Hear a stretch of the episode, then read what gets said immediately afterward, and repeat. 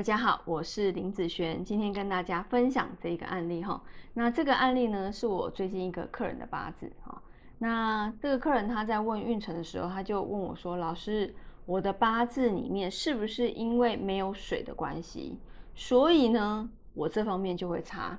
好，这是很多人都会这样子觉得的问题哦，而且这个也是很常问的事。好，学生你要知道，这个是真的非常常发生哈。那我跟他讲说，不是因为你八字没有水，你这方面就差，或者是应该说假设啦，你的八字就算有水好了，啊，就算有水，我跟你讲财也一定会差，啊，只是在什么时间而已。好，好，我们来看这个八字里面，这个是本命的部分，好，年月日时，在这个本命来讲，确实它是没有水，但是它的财差不是因为没有水的关系。好，我们来看目前这个大运。那他前两年换了这个丑的大运。那丑的第一年呢，好，就是叫己亥年，哈，走亥。第二年呢，走庚子年。好，这两年，好，你看呢，他地支的一个五行流通有一个四生合，火生土克水的一个状况。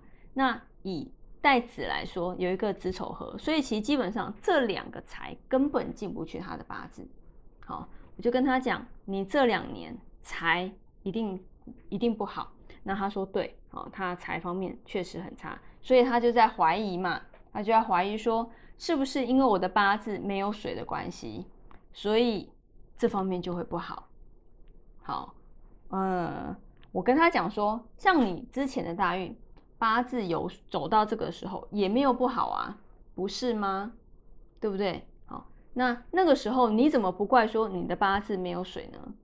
那反而现在你的财走到这个时候不好的时候，你就觉得是没有水的关系，这样不会很奇怪吗？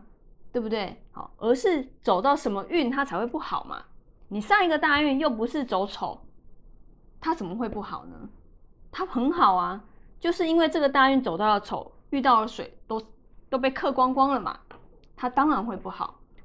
那还有还有一个部分就是，他就一直在问我说：“老师，我的八字啊，给人家看，人家都说，有人说身强，有人说身弱。那他自己看呢，他自己也判断不出来到底是身强或身弱。所以呢，他在学八字就卡在那边，好，然后就根本就不用再讨论什么用神这些东西了，因为前面这一关就过不去了啦。他就问我说：老师，我的八字到底是身强还是身弱？好，我跟他讲说。嗯，我这边没有在看身强身弱，是因为身强身弱，它的，嗯，我觉得的啦，哈，我觉得啦，我觉得它的判断的东西最后的准度没有很高，好，所以我就完全不看身强身弱，我的这套东西完全不看身强身弱的啊，对不对？所以我就没有这方面的问题，我不用去判断它到底是身强身弱，我就可以看它的用神是什么。好，我就跟他讲，我们是五行派，整个五行流通为主下去看的。好，不是判断身强身弱，所以我没有判断身强身弱判断不出来的问题。好，所以我的学生他学了这一套东西，他也觉得他再也不用去判断身强身弱了，再也不用去判断格局了，他终于会看用神了。好，谁说学八字一定要用那一套那一套的运算公式？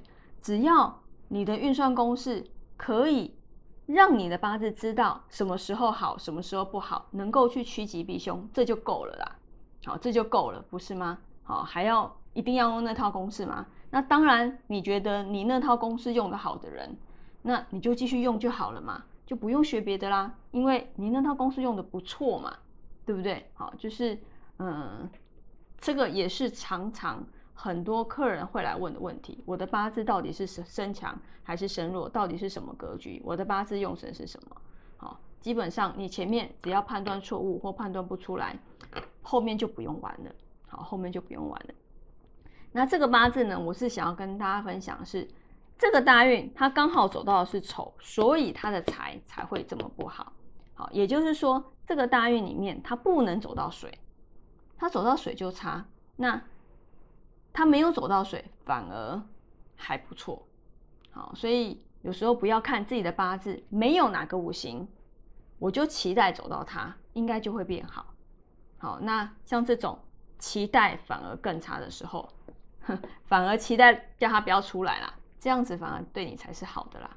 好，所以每一个八字每一个字都要看得非常的清楚，它哪一个运好走子水走亥水是一个什么样的状况，常常都是二分之一的一个看法，一个好一个坏，这个也是很常见的事情。好，好，那我们以上就分享到这边，下次见喽，拜拜。